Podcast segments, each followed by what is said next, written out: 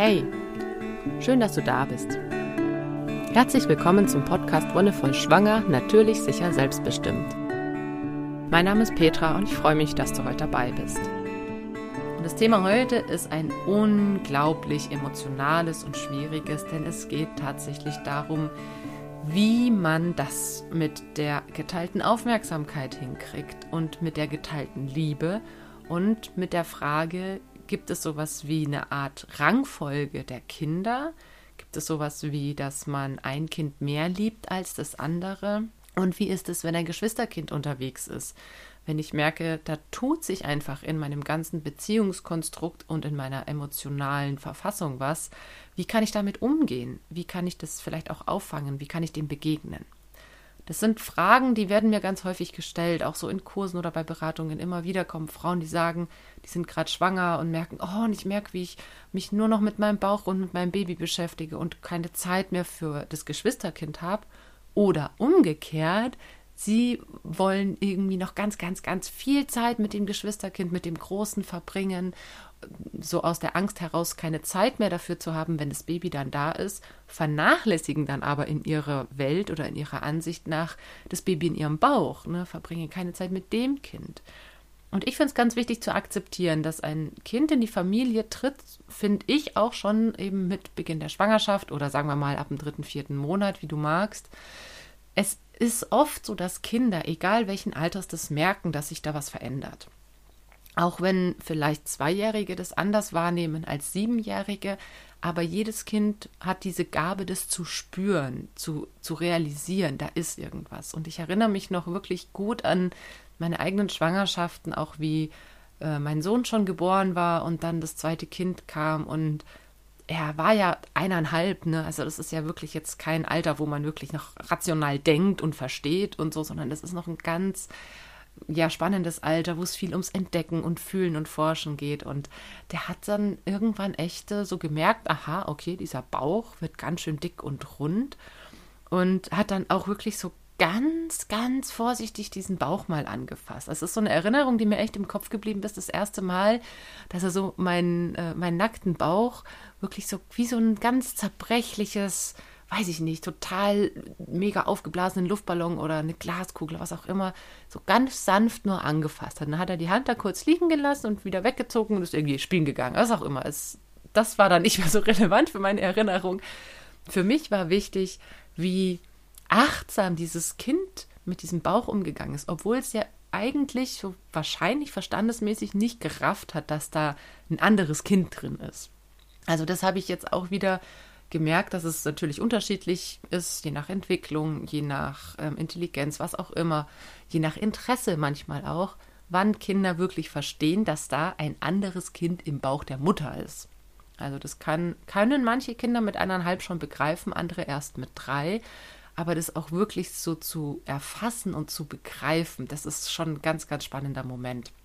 Und dann hatte ich ja das gleiche nochmal dann, als meine beiden Kinder schon da waren und ich mit dem dritten Kind dann schwanger war da waren die ja schon größer. Da war mein erstes Kind vier, das zweite war zwei, beziehungsweise ist ja kurz danach drei geworden und der große kurz danach fünf. Und das war schon ein ganz, ganz anderer Umgang. Natürlich auch ein ganz großes Interesse. Was passiert da? Wie geht es überhaupt, dass dein Kind in meinem Bauch wächst? Und ähm, hat es da überhaupt Platz? Kann es da drin atmen? Und da kommen dann auf einmal schon so Fragen. Und ich finde das ganz, ganz wertvoll, auch mit den Geschwisterkindern die Schwangerschaft zu erleben. Manchmal ist es so ein Ding, dass wir, egal ob das das erste, zweite, dritte, vierte, fünfte Kind ist, wir neigen dazu in unserer westlichen Gesellschaft, über die Schwangerschaft so hinwegzugehen. Okay, ja, wir machen da irgendwie diese Vorsorgetermine, äh, lass uns ab und zu da durchchecken, werden ab und zu mal daran erinnert, dass wir schwanger sind. Aber es ist nicht mehr so diese wirklich heilige Zeit, wie es in anderen Kulturen ist. Es ist nicht mehr dieses, unter ganz besonderen Umständen sein, sondern für viele ist es irgendwie unter belastenden Umständen zu sein. Ach, jetzt kann ich auf der Arbeit irgendwie nicht mehr so das machen, was ich wollte, oder ich bin vielleicht nicht mehr so belastbar oder was auch immer. Und es braucht eine Akzeptanz dafür. Eine Akzeptanz dafür, dass wir gerade in der Phase sind, ein Leben zu entwickeln, ein Leben zu formen, und dieses Leben irgendwann auf diese Welt zu bringen und zu gebären. Und ich meine, was das, wenn du das mal ausrechnest, das heißt, da gibt es abgefahrene Rechnungen, wie viel Kalorien man da verbraucht, wie viel Energie da reinfließt. Letztendlich ist Schwangersein auch eine Art von Arbeit. Also es ist jetzt natürlich jetzt schwer zu vergleichen mit irgendwie, keine Ahnung, Elektrik oder Sanitärbereich oder Bürojob oder was auch immer, weil man es nicht so dolle sieht. Wobei bei einem Bürojob denke ich mir auch manchmal, man sieht es auch nicht so wirklich dolle, aber anderes Thema. Aber mit der Zeit wächst da ein Bauch und in diesem Bauch wächst ein Kind. Und dieses Kind braucht Energie, es muss versorgt werden. Es braucht nicht nur diese ganz banale Energie von Nahrung und, und Sauerstoff, sondern es braucht auch Liebe. Es braucht auch diese emotionale Energie, um, zu, um sich zu entwickeln. Und jedes Kind im Bauch kriegt ja so die Gefühle der Mutter, kriegt auch Gefühle im Umfeld mit. Da gibt es inzwischen spannende Untersuchungen, die das zeigen. Ne? Gerade das mit dem Stress, aber auch mit dem, mit, der, mit dem Glück und mit der Zufriedenheit. Diese Hormone werden weitergegeben, alles das, was die Mutter erlebt. Und ich glaube auch, dass sowas wie eben Berührung auf dem Bauch, dass sowas auch ganz, ganz, ganz viel Einfluss haben kann. Berührung ist sowieso in unserer Gesellschaft total unterbewertet, meiner Meinung nach. Berührung ist was total Heilsames und was Heiliges in einer gewissen Weise. Und wenn ein Geschwisterkind den Bauch der Mutter berührt, wo das Baby drin ist, dann ist das eine unglaublich spannende Situation, weil da Energie auch fließen kann vom, vom Geschwisterchen zum Baby. Also das sind so, ja, so metaphysische Ebenen, die man halt nicht unbedingt sehen kann, aber die man spüren kann. Und dann kommt eben oft die Frage auf, so, ach ja, und jetzt habe ich eben nicht mehr die Kraft oder die Energie, um mich mit mir zu beschäftigen, um mich mit dem Kind zu beschäftigen. Eigentlich will ich nur auf der Couch liegen vernachlässige ich denn meine Kinder da nicht?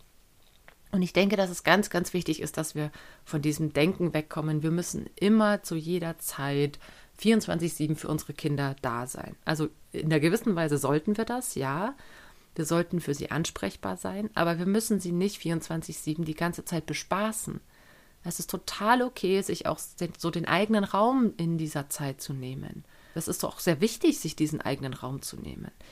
Letztendlich hast du ganz viele verschiedene Rollen in deinem Leben. Du bist Mutter, du bist selber Kind deiner Eltern, du bist Partnerin, du bist vielleicht Arbeitnehmerin oder selbstständig, du bist vielleicht irgendwo in einem Sportverein oder in einem anderen Verein, du hast Freunde und Freundinnen.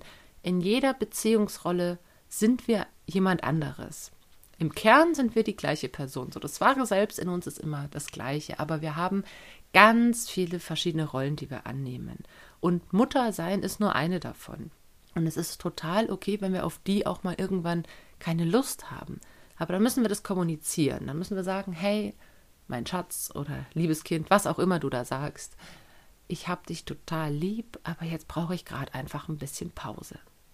Und vielleicht findet ihr auch einen Weg, Pausen gemeinsam zu gestalten. Das ist sowas, was ich gelernt habe, wenn manchmal so dieses Bedürfnis aufkommt, oh, ich will alleine sein. Okay, was was genau ist denn das, was mich am Alleinesein gerade reizt? Ist es die Ruhe, die Ruhe, dass eben niemand rumschreit oder quäkt oder streitet? Oder ist es die Ruhe in mir? Ist es das Gefühl, nichts tun zu müssen, nicht verantwortlich zu sein? Und das so herauszufinden, wenn man sagt, okay, eigentlich will ich nur gerade nicht irgendwie verantwortlich sein. Das ist bei mir nämlich. Ne? Ich will mich um nichts kümmern müssen. Aber ob da jetzt jemand neben mir liegt und mit mir kuschelt, ist mir eigentlich egal. Ich will nur nicht, dass diese Person dann sagt, ich habe Hunger. ne, dann ist meine Ruhe irgendwie wieder gestört. Aber wenn ich sage, hey, nee, ich will mich entspannen oder ich will eine Runde meditieren, manchmal kommen inzwischen auch schon die großen Kinder und sagen, ach ja, ich will mitmachen. Und das war letztens erst so ein schönes Beispiel. Ich war mittags irgendwie, boah, ich habe super viel gearbeitet und es war sau anstrengend ich habe einfach mittags schon gemerkt, weil ich auch sehr schlecht geschlafen hatte, puh, ich muss mich jetzt einfach auf die Couch hauen. Ich muss mich auf die Couch hauen und wirklich eine Art Powernap oder Mittagsschlaf machen, um wieder in meine Kraft zu kommen. Und was macht meine jüngste Tochter, die sonst echt ne, inzwischen schon eigentlich fast gar keinen Mittagsschlaf mehr macht, krobbelt so zu mir auf die Couch hoch, legt sich neben mich, kuschelt sich in meinen Arm und wir schlafen beide ein. Also wie geil ist das denn? Ohne irgendein Lied zu singen, ohne eine Geschichte zu lesen, ohne streicheln, ohne irgendwas zu tun. Das Kind hat gesehen, ah, die Mama ruht sich aus, ja, vielleicht bin ich auch müde, lege ich mich mal dazu und guck, was passiert. Ja, und das ist so was Spannendes, so die eigenen Bedürfnisse nicht nur artikulieren, sondern auch leben. Zeigt den Kindern ja auch, dass sie ihre Bedürfnisse auch artikulieren und leben dürfen. Und wenn ein zweijähriges Kind müde ist, wird es schlafen. Und wenn es nicht müde ist, wird es halt nicht schlafen. Dann muss ich das auch nicht dazu zwingen. Damit waren wir schon ein bisschen vom Thema eigentlich weg. Eigentlich geht es ja um die Liebe und um die Aufmerksamkeit, die wir den Kindern gegenüberbringen. Kann es dann tatsächlich vorkommen, dass man ein Kind mehr liebt als ein anderes? Und das ist eine super schwierige Frage. Ich glaube nämlich, dass man Liebe nicht vergleichen kann. Liebe ist für mich bei jeder Person in jeder Beziehung was anderes. Das ist wie wenn du einen Apfelbaum hast. Hm, stell dir vor, du bist ein Apfelbaum und die Äpfel, die Früchte, sind die Beziehungen oder sind sinnbildlich die Beziehungen zu den Menschen um dich herum. Jeder Apfel sieht anders aus. Es ist trotzdem jedes, jede Frucht ein Apfel. Ne? Da hängt jetzt keine Birne und keine Quitte oder keine Kirsche dazwischen. Es sind alles Äpfel, weil es deine Beziehungen sind. Du bist der Apfelbaum, deswegen machst du Äpfel. Und die Liebe zu den Menschen kann aber mal klein und schrumpelig sein. Das klingt jetzt so negativ, soll es gar nicht. kann mal rot, mal gelb, mal grün sein. Kann mal dick oder mal dünn sein. Und es ist alles deine Liebe. Und manchmal sieht sie nur anders aus. Und ich merke das ganz arg, dass ich das gerade in dieser, einerseits in dieser Paarbeziehung, andererseits in der Beziehung zu meinen Kindern und natürlich auch in der Beziehung zu meinen Eltern immer wieder feststelle, wie unterschiedlich diese Liebe ist. Ich liebe ja meine Eltern ganz anders, als ich meinen Partner lieb oder als ich meine Kinder lieb. Und meine Kinder untereinander liebe ich auch nochmal ganz anders. Und das ist ganz spannend, weil da auch so ein bisschen dieses, ja, das, was ich selbst mitbekommen habe als Kind, natürlich mit reinspielt. Also da denke ich, dass in jedem von uns auch noch so das schlummert, was er oder sie in der eigenen Kindheit erfahren hat. Und dass da auch viel, ähm, ja, ja, Traumatisierungen vielleicht mit dabei sind, aber auch schöne Erinnerungen mit dabei sind, auch ganz viel Prägungen und wie wir auch mit, mit der Liebe groß geworden sind. Ne? Wenn es schon ganz früh eine Art Konkurrenzdruck war. Also wenn du schon, sag ich mal, drei Geschwisterkinder hattest und ihr schon immer um die Liebe eurer Eltern konkurrieren musstet, ne? weil so vielleicht, ja, gab es da auch gewisse ja, Strukturen, die dafür gesorgt haben, dass die Eltern nicht so viel Zeit hatten. Also ich weiß es halt von meinen Eltern, ne, dass mein Papa einfach viel, viel, viel weg war, viel gearbeitet hat und ich zudem einfach auch deswegen natürlich eine ganz andere Beziehung habe als zu meiner Mutter, die ganz viel da war und die sich ganz viel gekümmert hat. Und natürlich hat mein Papa versucht, es auszugleichen. Er hat dann am Wochenende viel mit uns unternommen, hat, hat sich dann irgendwie immer Fahrradtouren mit uns ausgedacht und was auch immer. Aber trotzdem ist da so eine ganz, ganz andere Qualität. Natürlich auch, weil meine Mutter so die ersten drei Jahre meines Lebens komplett zu Hause war und sich da gekümmert hat. Und dass diese primäre Bezugsperson natürlich einen sehr, sehr, sehr prägenden Einfluss hat auch was so die ganze ja, emotionale Welt des Kindes angeht. Ne? Also ich habe von meiner Mom auch unglaublich viel mitbekommen, was ich gar nicht so geil finde. Irgendwelche Aufgaben oder Päckchen, so die ich jetzt so mit mir rumschleppe, wo ich mir denke, puh, ja, da habe ich noch eine ganz schöne Zeit dran zu knabbern, gerade wenn es um das Thema Verantwortlichkeiten und sowas geht. Aber ich merke, dass es trotzdem eine total schöne Beziehung ist. Und gleichzeitig merke ich, dass ich eben auch zu meinen Kindern drei ganz unterschiedliche Beziehungen habe die teilweise natürlich davon mitgeprägt sind, was ich als Kind erlebt habe, aber die auch durch unser eigenes Leben inzwischen schon geprägt sind. Also ich glaube schon, dass es total, ähm, ich weiß nicht, ob es dazu Studien oder Untersuchungen gibt, aber ich kann mir vorstellen, dass es einen Einfluss hat. Erstens, wie, also in welcher Reihenfolge Kinder geboren werden. Ne? Klar, das erste Kind, das bringt einfach unglaublich viel Neues in so eine Paarbeziehung. Also das erste Kind verändert, finde ich, am meisten weil auf einmal diese zusätzliche Verantwortung da ist. Bäm, du bist nicht mehr nur für dein eigenes Leben verantwortlich, sondern da ist ein kleines Säuglingstier, Wesen, Menschchen, das von dir erstens abhängig ist, also das ohne dich einfach mal knallhart sterben würde und für das du verantwortlich bist. Da ist ein Leben, das du jetzt die nächsten Jahrzehnte begleitest und ähm, an die Welt heranführst. So voll die krasse Aufgabe eigentlich.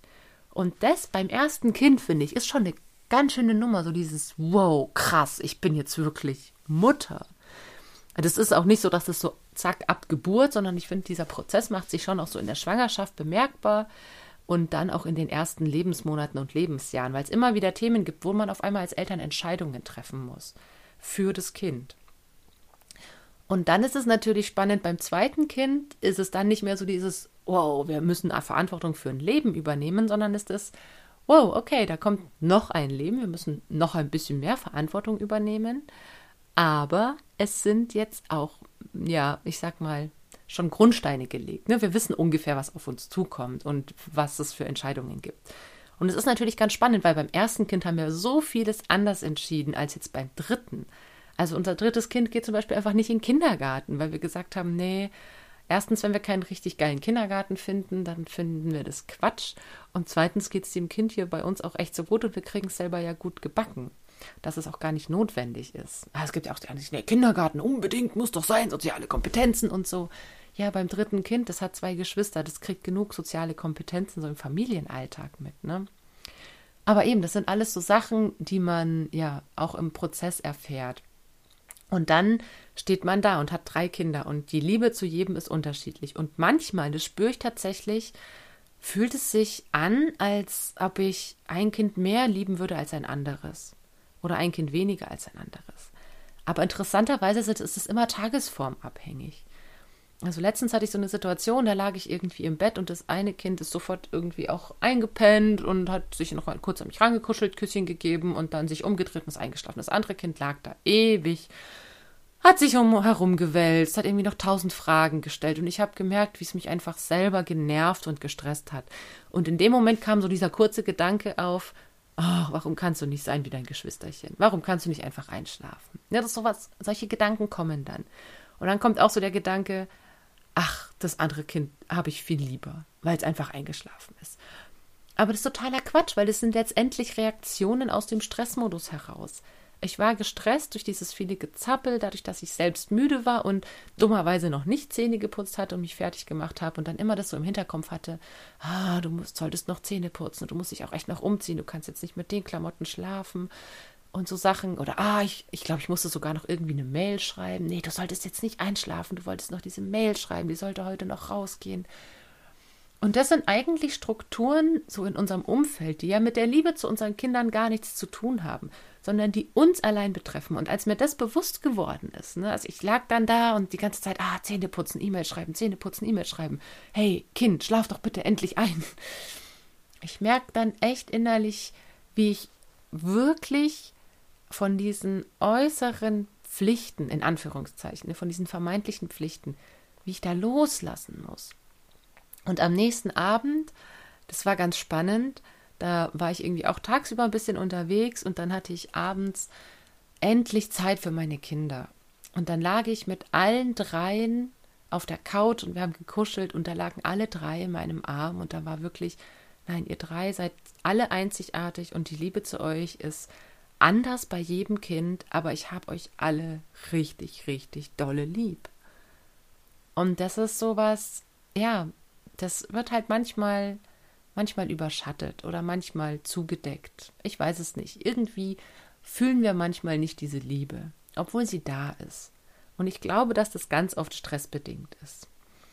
Ich habe mir schon so oft Vorwürfe gemacht, weil ich dann irgendwie noch was zu tun hatte und äh, die Kinder vielleicht nicht, bis sie eingeschlafen sind, ins Bett begleiten konnte. Oder sie gar nicht ins Bett begleitet habe, weil ich nicht da war und habe das eben einfach nur meinen Mann machen lassen. Und jetzt sind Mann und Kinder irgendwie bei der Oma und ich denke mir so, boah, krass, ich vermisse die total.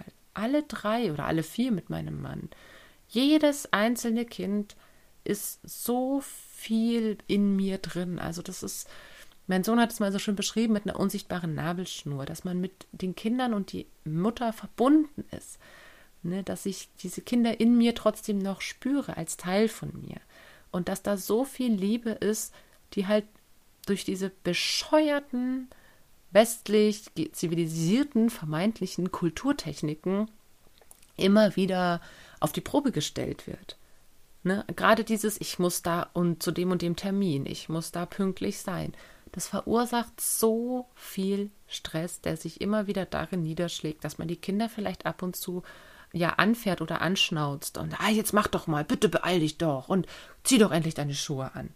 Obwohl, wenn wir diesen Termin nicht hätten, diesen Zeitdruck, alles voll entspannt wäre. Und das ist, denke ich, was, was in unserer Gesellschaft häufig dazu führt, dass wir ähm, ja von außen her unsere Beziehungen beeinflussen lassen. Und wir können das unterbrechen. Wir können da einfach sagen, nee, okay, dann komme ich halt zu spät. Dann ist es so. Ich habe einfach drei Kinder. Ich habe jedes Recht der Welt, zu spät zu kommen, weil ich meine Kinder nicht zwingen will, irgendwas anzuziehen. Schnell, schnell, schnell. Und ich meine, klar, das ist super kacke. Ich meine, letztens mussten wir zum Bahnhof und ich hatte ein Seminar und dann äh, gab es im Seminar ein bisschen Verzögerung. Dann wollten wir aber noch zusammen Mittagessen und dann sitzt du da und denkst dir so, aha, okay, wir haben halt einfach dieses scheiß Zugticket und wir müssen halt echt einfach zu diesem scheiß Zug.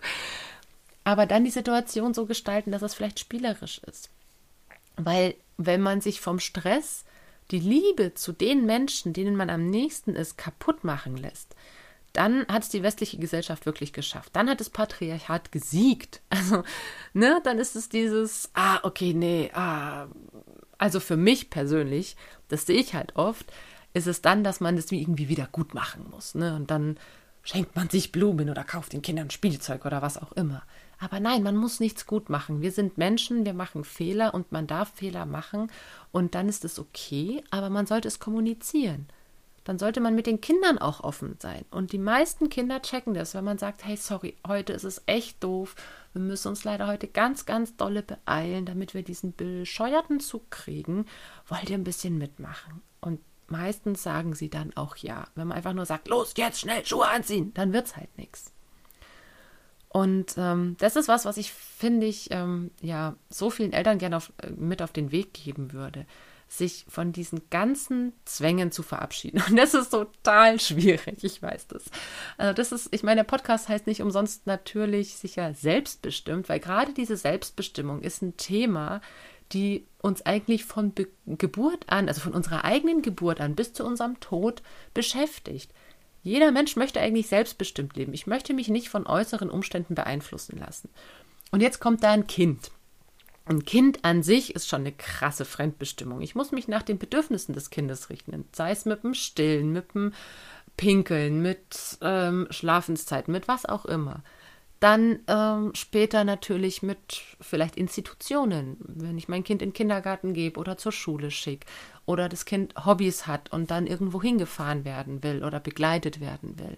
Aber trotzdem ist es eine Art von Fremdbestimmung, Anführungszeichen, die ich mir auf eine gewisse Art wieder zu einer Selbstbestimmung ummodeln kann, indem ich mich nicht unter Druck setzen lasse. Und nicht sage, okay, ich äh, muss das jetzt sofort tun oder ich muss diese E-Mail heute noch schreiben. Nein, okay, dann schreibe ich sie einfach morgen. Oder dann gehe ich da heute nicht hin oder dann mache ich das einfach an einem anderen Tag. Und das ist der Knackpunkt, wo ich denke, dass die Liebe zu unseren Kindern oft leidet, weil wir das nicht schaffen, loszulassen von diesen weltlichen Zwängen. Und das ist der Punkt, wo auch viele, denke ich, in diese Unsicherheit kommen. Kann ich denn das zweite Kind genauso lieben wie das erste? Oder das dritte genauso wie die ersten beiden? Oder das wievielte auch immer? Weil wir Angst haben, dass wir in noch mehr Fremdbestimmung reinrutschen okay, jetzt muss Kind 1 in den Kindergarten, Kind 2 zur Schule oder umgekehrt.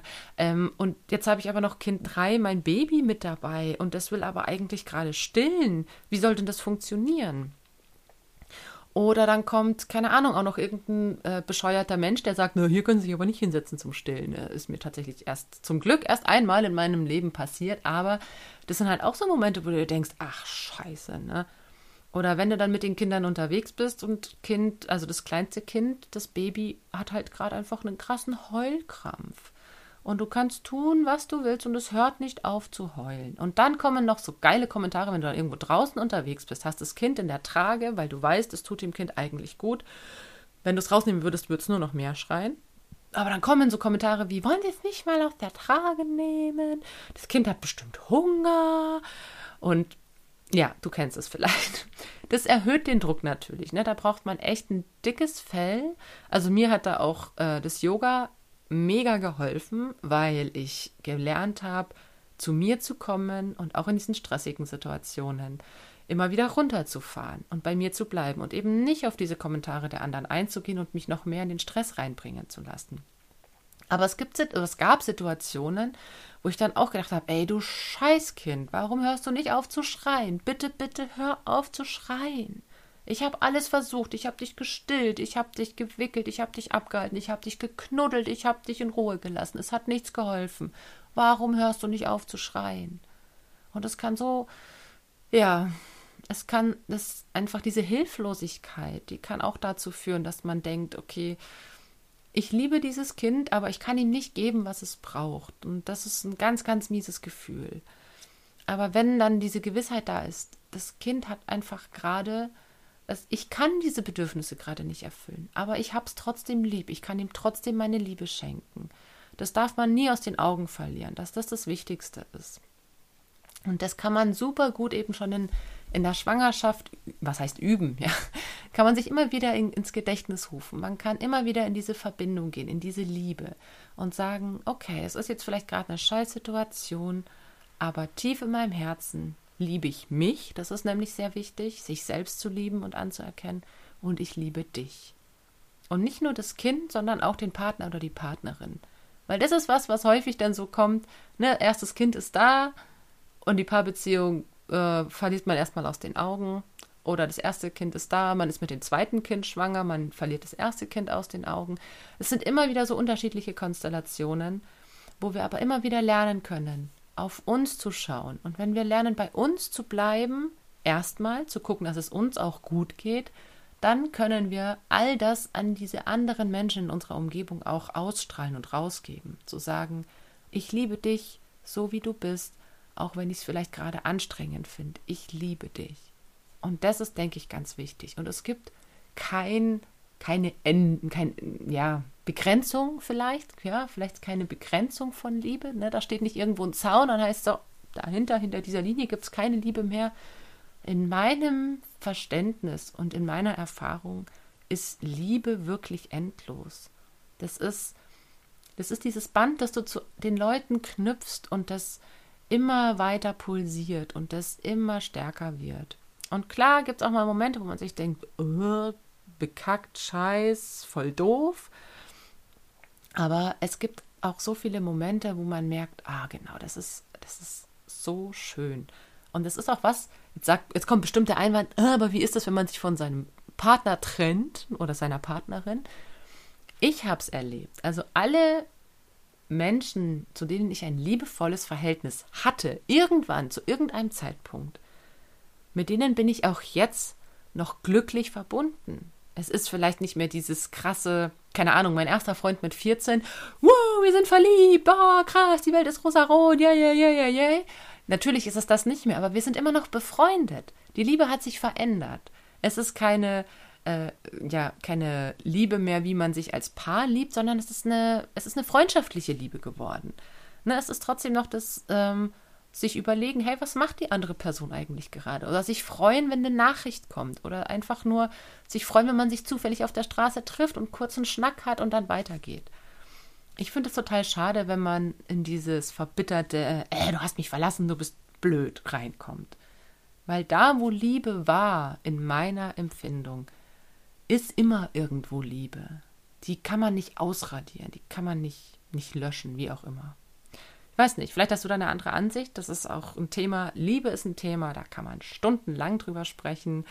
Aber gerade was das Thema Liebe für Geschwisterkinder angeht, kann ich dir versichern, dass jedes Kind seine eigene Liebesbeziehung zu dir aufbauen wird und du zu den Kindern. Die kann ganz unterschiedlich aussehen, aber ganz tief ist sie für jedes Kind da. Und ich finde es sowieso doof, das zu vergleichen, welches Kind man mehr oder weniger liebt, weil wie willst du das messen? Das ist völlig absurd, Liebe messen zu wollen. Es ist auch so ein westliches Gesellschaftsdenken. Alles kann man messen und wissenschaftlich belegen, aber gerade die Liebe zeigt, dass es nicht möglich ist. Die Liebe, dieses Gefühl, dieses tiefe Gefühl zeigt, dass es Dinge in unserer Welt gibt, die man einfach nicht messen kann. Und jetzt kommt nicht, man kann da irgendwie einen Hormonspiegel nachweisen oder man kann Scheidungsquoten nebeneinander legen. Nein, nein. Ich, in meinem Empfinden, kann man das nicht messen. Und das ist gut so. Es gibt viele Dinge, die man nicht messen kann. Und das ist gut so, weil das, das macht die Magie in unserer Welt aus. Okay. Damit war es das für heute. Wow, Liebe, so ein tolles Thema. Es ist äh, immer wieder faszinierend, was da immer auch an, an Gefühlen dazu kommt. Sei dir gewiss, dass du für all deine Kinder genug Liebe haben wirst und freu dich über dieses Maß an Liebe, das, das dir zurückgebracht wird. Ne, dieses erste Ich hab dich lieb, wenn es ein Kind mit zwei sagt, oh Gott, ich zerfließ immer noch bei dem Gedanken daran. Und auch wenn mein Siebenjähriger jetzt ankommt und mir einen Kuss gibt, das ist einfach so, ah, das ist einfach so wunderschön. Und ich wünsche dir, dass du auch viele von diesen Momenten hast und ich wünsche dir, dass du dich nicht so sehr von diesen ganzen gesellschaftlichen Normen und Werten irgendwie verunsichern und stressen lässt. Finde da deinen eigenen Weg und komm immer wieder zu dir, zu deiner Mitte zurück. Spür die Liebe für dich und spür die Liebe dann auch für die anderen. Das war's für heute. Vielen Dank fürs Zuhören. Danke, dass du dabei warst. Und wenn dir die Folge gefallen hat, dann lass gerne einen Kommentar oder eine Bewertung da oder teile die Folge auch gerne und sag's weiter. Wir hören uns dann in ein paar Wochen wieder. Bis dahin wünsche ich dir alles, alles Gute und noch einen wonnevollen Tag.